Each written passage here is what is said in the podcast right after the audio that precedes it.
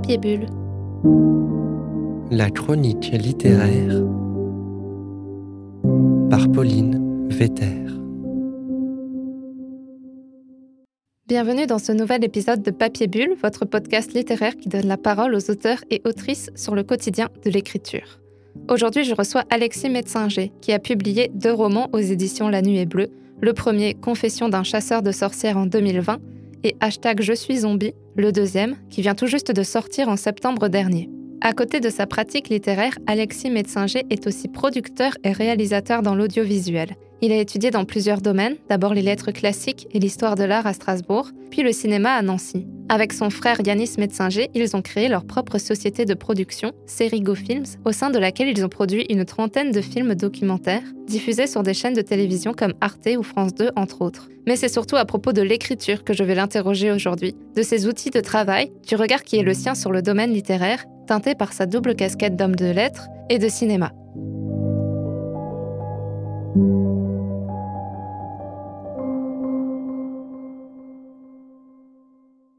Bonjour Alexis Metzinger. Bonjour Pauline. Alors, est-ce que pour vous présenter, vous pourriez partir de votre plus ancien souvenir d'écriture et retracer votre parcours, que ce soit scolaire ou professionnel, tout ce qui a de l'importance pour vous? D'accord, je vais essayer. Le premier vrai quand j'imagine, je devais avoir euh, peut-être 8-10 ans. J'avais déjà écrit une première euh, une nouvelle qui se passait euh, au château de Königsbourg, près de Célestat, puisque j'ai grandi, on a grandi au pied du château, enfin dans le village de, de Châtenois, et j'étais fasciné par ce château, par le Moyen Âge et un peu tout ce qui touche autour de là. Et donc j'avais écrit une petite nouvelle, comme on peut en écrire à 8-10 ans, de château, de trésors, d'aventures. Et je me souviens que j'avais fait, j'avais fait lire à mon père qui avait fait un peu de correction. Et je me suis dit, tiens, euh... enfin, j'ai trouvé que ces corrections étaient euh, intéressantes. J'avais demandé à mon père, mais pourquoi toi t'écris pas si tu sais euh, bien corriger, bien écrire et tout ça. Mais euh, c'est un peu là où je me suis rendu compte que l'écriture, c'est pas forcément une question de. Enfin, c'est d'abord une question d'envie, l'écriture de fiction. J'ai continué un petit peu à écrire, mais de manière vraiment, voilà, sans, grand intérêt littéraire, on va dire, mais par plaisir, peut-être jusqu'au lycée ou peut-être début de, la fac, des études supérieures. J'ai fait des études de lettres. Donc effectivement, il y avait un côté un peu littéraire, mais euh, pas forcément. Euh, en tout cas, je n'ai pas eu la vocation d'écrivain. Il y avait la littérature et l'écriture qui comptaient beaucoup, mais le cinéma et l'audiovisuel euh, aussi. Ce qui fait que finalement, ben, ma carrière, elle s'est plus faite dans, dans l'audiovisuel et dans, dans le documentaire et un peu, le, un peu la fiction avec les courts-métrages, plus que dans la littérature. Euh, déjà ma maîtrise de lettres classiques, comme on disait à l'époque, mon mémoire de maîtrise portait sur euh, un film, Le Satyricon de Fellini, qui est adapté d'un roman euh, latin. Donc déjà, j'utilisais mes études de lettres classiques pour étudier le, cinéma un peu par le, par le biais, comme ça, mhm. et ce qui était plutôt intéressant. Ensuite, j'ai fait de l'histoire de l'art, enfin une année, qui enrichit aussi bien la littérature que le cinéma, et un petit peu, qui ouvre en tout cas, qui ouvre l'esprit. Et après, effectivement, j'ai fait une année d'audiovisuel à Nancy qui m'a euh, mis un pied dans, dans le métier d'audiovisuel, d'abord de monteur, puis avec mon frère euh, de, de réalisateur et de producteur. Alors, l'écriture de fiction n'est jamais très loin, puisqu'on a fait des courts-métrages de fiction et que même quand on fait du documentaire, il y a quand même un travail d'écriture euh, qui est là, même si c'est pas du même ordre exactement que la fiction littéraire. Voilà, en fait, ben, les, les, années passent, on travaille. J'écris à côté, mais des choses personnelles, des journaux, des blogs, enfin des, choses, euh, la non-fiction, comme on pourrait dire. Et c'est en fait assez récemment, on va dire, je pense dans les années 2014-2015, que je m'y suis remis, enfin plus exactement, euh, j'avais commencé à presque plus pour m'amuser que pour autre chose, à faire des exercices de scénario. Dans, dans, les fictions, dans les courts-métrages qu'on pouvait écrire, il y a toujours les questions de comment on écrit un scénario, de, de, de structure, de, euh, des films en plusieurs actes euh, et des choses comme ça. Je m'étais pour m'amuser, on va dire ça comme ça, pour m'exercer, imaginer des histoires qui n'étaient pas personnelles. Une histoire de zombies, une histoire de sorcières, des histoires de, super-héros, des choses comme ça, pour essayer de m'exercer par rapport à ce que je pouvais lire sur euh, dans les différents manuels, comment écrire un scénario, le découpage en actes et tout ce genre de choses. Et c'était plutôt intéressant, mais ça n'aboutissait à rien, surtout que ça n'allait pas devenir de, de vrais films. Et, enfin, ça donnait forcément une impasse. Enfin, c'était un exercice, ça n'allait pas plus loin. Et à un moment, je sais plus quand, mais je me suis dit, bon, bah, qu'est-ce que je fais avec ça? Est-ce que je continue à juste à faire des exercices pour le fun? Ou est-ce que j'en fais quelque chose d'autre de ces histoires qui, malgré tout, commençaient à prendre une certaine euh, consistance?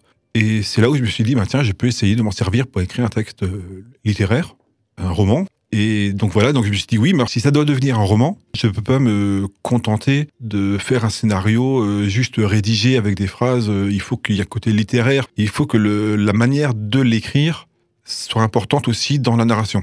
Pour donner un exemple concret, dans hashtag Je suis zombie, c'est les personnages principaux qui parlent, qui racontent, qui témoignent en fait, qui parlent à quelqu'un de ce qu'ils ont vécu euh, les derniers jours. Par rapport à un scénario où on est extérieur, où on voit les choses de l'extérieur, je me suis dit tiens j'ai mon histoire, mais je vais la remanier, la, bousculer en fait en la faisant raconter par les personnages. Du coup, il y, a, un peu de désordre parce que parfois ils racontent pas forcément dans l'ordre où ils se souviennent, où ils s'interrompent, des choses comme ça. Mais du coup, ça fait en sorte que l'écriture en elle-même a une importance dans la dans le livre. C'est pas juste une histoire de zombies, c'est une histoire de zombies racontée par les acteurs et que le fait qu'ils racontent, ça rajoute quelque chose. C'est vrai qu'on voit dans vos romans qu'il y a une attention particulière pour les formes de narration. Il me semble que dans votre premier roman aussi, vous utilisez un mode de narration euh, différent, enfin peu conventionnel, plutôt épistolaire, c'est ça? C'est ça. Bon, c'est aussi conventionnel. Enfin, c'est aussi un mode, de, un mode de roman euh, par lettre qui existe depuis longtemps et qui est aussi un peu une convention. Mais oui, c'est en fait. Bah, je me suis dit à un moment, que ce soit pour les zombies ou pour euh, le premier, donc les confessions d'un chasseur de sorcières, est-ce que j'ai écrit à la troisième personne le juge entra dans le village à la questionner, mais euh, ça me semblait, je ne savais pas trop comment l'aborder, ça me semblait plat, et s'il fallait que je décrive tous les endroits de manière un peu extérieure, je m'en sentirais jamais. Et donc je me suis dit, ben, je vais faire raconter l'histoire à travers les lettres que ce juge, donc pour parler de mon premier roman, envoie à un de ses collègues.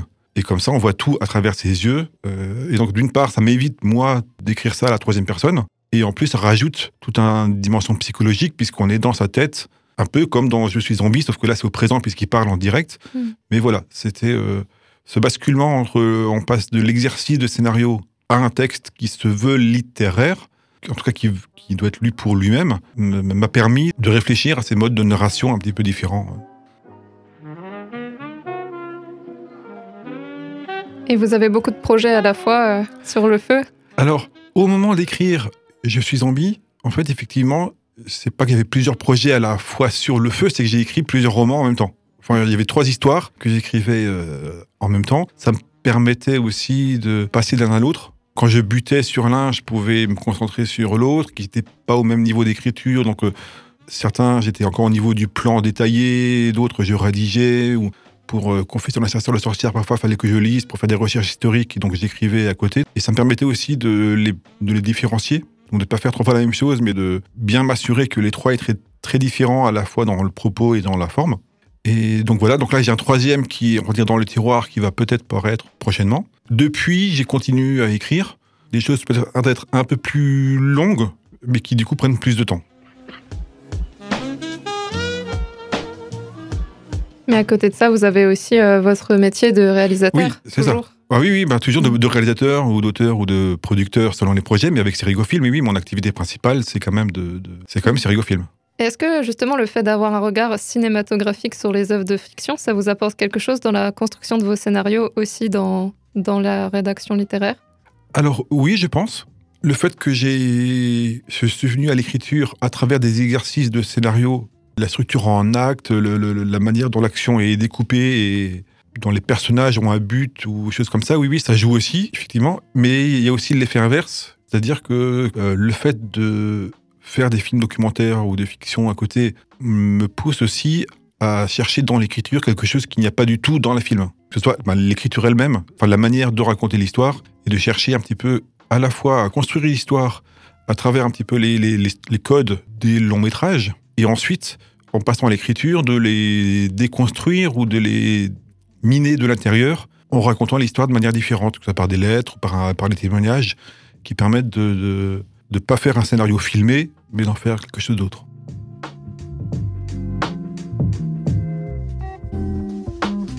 Est-ce qu'il y a des auteurs qui, ont, qui vous ont durablement influencé, ou bien peut-être dans votre cas des, des réalisateurs ou des scénaristes? Des auteurs qui m'ont influencé, enfin, pourrais plutôt dire des auteurs qui m'ont marqué plutôt qu'influencé, parce qu'après, est-ce que euh, ça se retrouve dans les écrits ou pas, ça, j'en sais rien. Là, comme ça, j'en dirais trois ou quatre, c'est-à-dire, euh, alors c'est très différent, mais il y a, y a Flaubert, qui m'a beaucoup, beaucoup marqué, voilà, c'est le, le terme, par l'ironie qui porte sur ses personnages et sur son époque, et le fait que personne n'échappe à son ironie. mais même les héros, euh, le personnage principal ou les personnages principaux de ces romans euh, sont l'objet d'un certain détachement, d'une certaine ironie et de la place qu'il accorde à l'analyse des discours de son temps. C'est-à-dire que les, les gens qui parlent, ils sont toujours un petit peu ridicules parce qu'ils parlent, enfin, ils véhiculent des idées un peu reçues. Et en fait, on véhicule tous des idées reçues, mais c'est un peu le sujet de ces romans. Ça, ça m'a beaucoup, euh, pour le coup, influencé. Et ensuite, euh, par rapport au genre fantastique, bah, Lovecraft, qui est un auteur de fantastique des années 20-30, Aujourd'hui, on- il, est très présent euh, dans- au cinéma, dans la littérature et choses comme ça. Mais alors, j'ai pas cherché à écrire des nouvelles Lovecraftiennes, comme on dit, mais il y a quand même quelque chose peut-être là-dedans. Et sinon, quelque chose qu'on ne retrouve pas dans ce que j'ai déjà publié, mais qui va peut-être se retrouver dans des, futurs romans.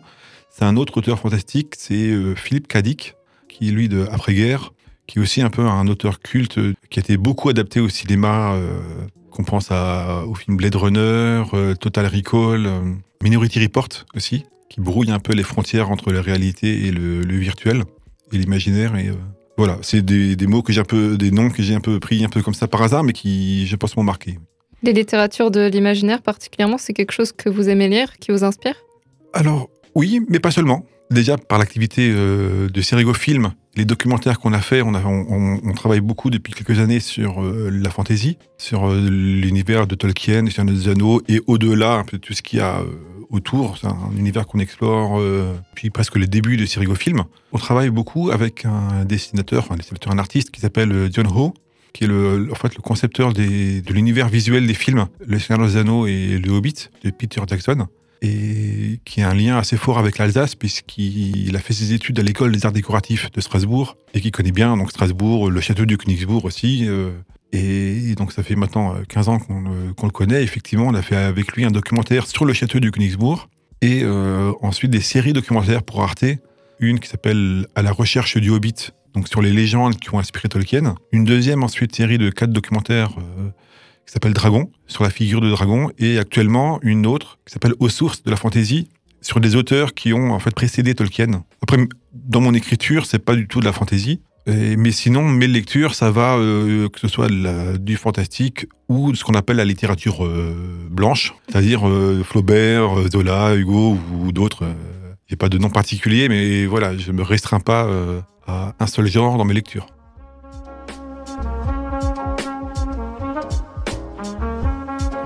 Par rapport aux éditeurs La Nuée Bleue, comment s'est passée la prise de contact et comment se passe votre collaboration avec cette maison d'édition? Vous avez publié vos deux romans du coup. Oui, les deux romans ont été publiés La Nuit bleue et ça s'est en fait euh, étonnamment bien passé. Et je pense que je suis assez euh, chanceux et peut-être privilégié par rapport à, ce qui peut se passer par ailleurs ou ce qui aurait pu se passer pour moi euh, s'il n'y avait pas eu cette, euh, cette rencontre.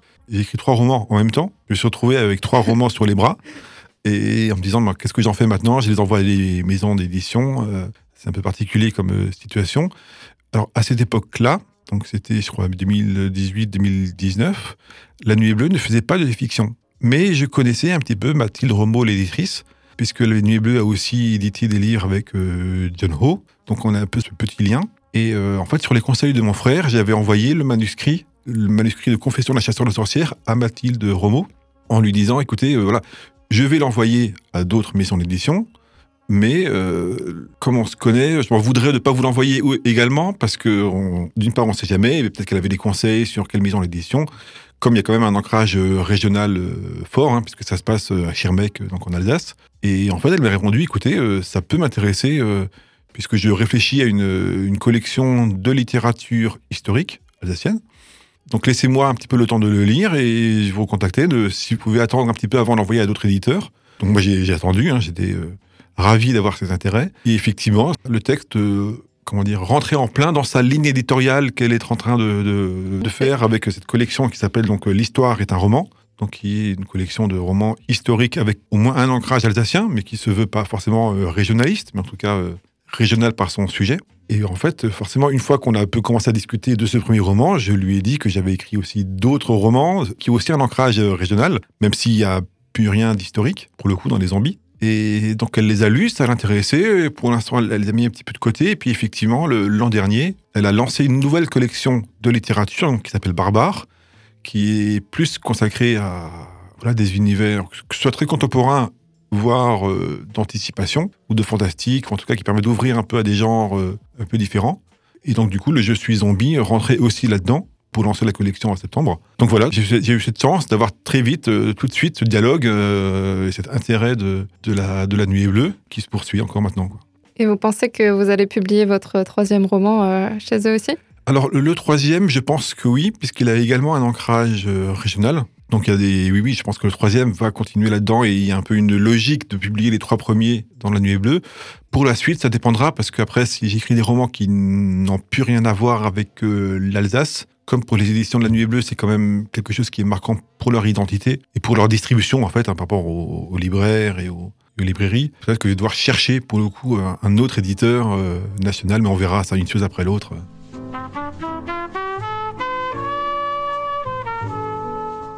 Et sur un autre sujet, votre premier roman parle de chasse aux sorcières, donc j'imagine que ça parle aussi euh, pas mal de misogynie. Et dans votre deuxième roman, il y a un autre sujet sensible qui ressort. On retrouve beaucoup de racisme systémique, et il y a certains personnages qui tiennent d'ailleurs des propos très crus et se revendiquent d'extrême droite.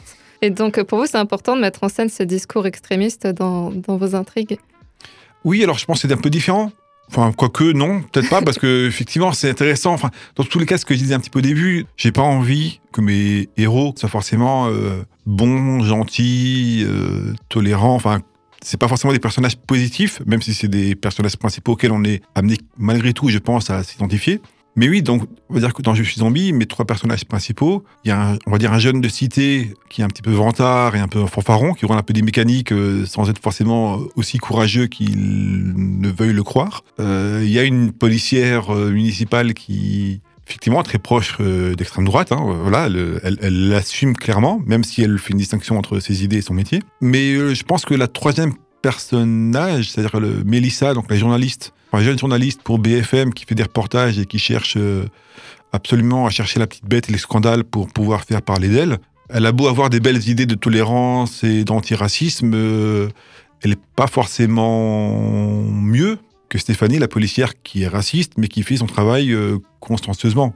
En tout cas, je trouvais ça amusant, si on peut dire ça comme ça, de mettre en scène un peu notre société contemporaine avec ces, affrontements idéologiques aujourd'hui. On voit bien le- l'extrême droite, euh, l'extrême gauche et choses comme ça, et des gens qui sont tous persuadés d'avoir raison et d'être des, des bonnes personnes, mais qui n'ont pas forcément les mêmes idées, mais qui, face à un danger commun, les zombies, vont devoir malgré tout apprendre à travailler ensemble, on va dire, ou en tout cas à faire cause commune face à, ça et euh, finalement presque à surmonter leurs euh, propres euh, préjugés.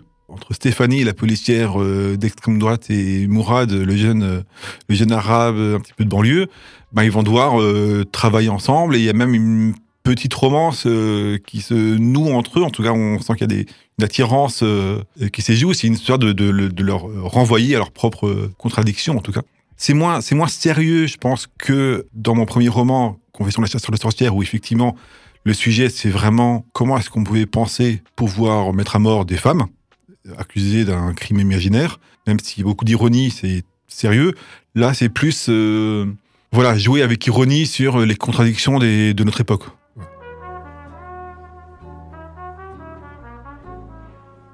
J'ai une dernière question. Quel serait votre conseil d'écriture à donner si vous deviez en donner un? Je ne sais pas si j'ai un conseil à donner, mais ce que je peux dire, c'est que il y a un élément qui a qui faisait un peu sourire euh, mon éditrice Mathilde Romo, c'est quand je lui disais que euh, je n'aimais pas écrire. Et que l'écriture pour moi était, en tout cas le premier jet, était toujours très difficile et que à la limite j'aimerais presque tout faire euh, plutôt que écrire et que je me, je crois que je suis pas seul dans ce cas-là, mais euh, avant d'écrire, euh, à la limite je me mets à faire la, vaisselle, euh, à nettoyer et tout pour essayer de retarder le moment d'écriture et je pense que pour réussir un peu à surmonter cette euh, difficulté de la page blanche, comme on dit, ben, il y a deux choses. La première, c'est effectivement pour moi en tout cas, de pas me donner d'objectif de, de style ou de belle écriture. S'il faut raconter un chapitre de mon histoire, je le raconte. Je, je m'arrête pas à chaque phrase pour essayer de faire une belle phrase. Ça, ça viendra après au deuxième ou troisième ou quatrième jet, enfin, ou à la réécriture en tout cas de, de, de choses. Mais au moment de l'écrire, pour le premier jet, je cherche pas du tout à bien écrire. Ça, ce serait, le, on va dire, le premier conseil. Et le deuxième, ce qui est également un peu difficile quand on a une activité à côté, c'est quand même malgré tout d'écrire régulièrement. Et je sais que moi, là, actuellement, je suis en pleine lecture, euh, recherche par rapport à un prochain roman. Donc ça fait longtemps que j'ai plus vraiment écrit et que donc, le moment où je vais commencer un peu à rédiger, ça va être dur de s'y remettre. Et, et c'est un conseil que donnent, que donnent d'ailleurs tous les écrivains, c'est de d'écrire régulièrement. Euh, je le fais pas, mais en tout cas, je sais que euh, par rapport à cette euh, angoisse de la page blanche, le, le- le- le fait d'écrire régulièrement, même pas beaucoup, je sais que voilà que ça aide et que je devrais le faire. C'est un conseil que je devrais suivre. En plus de- du fait de ne pas se donner d'ambition trop grande en termes de style au premier jet.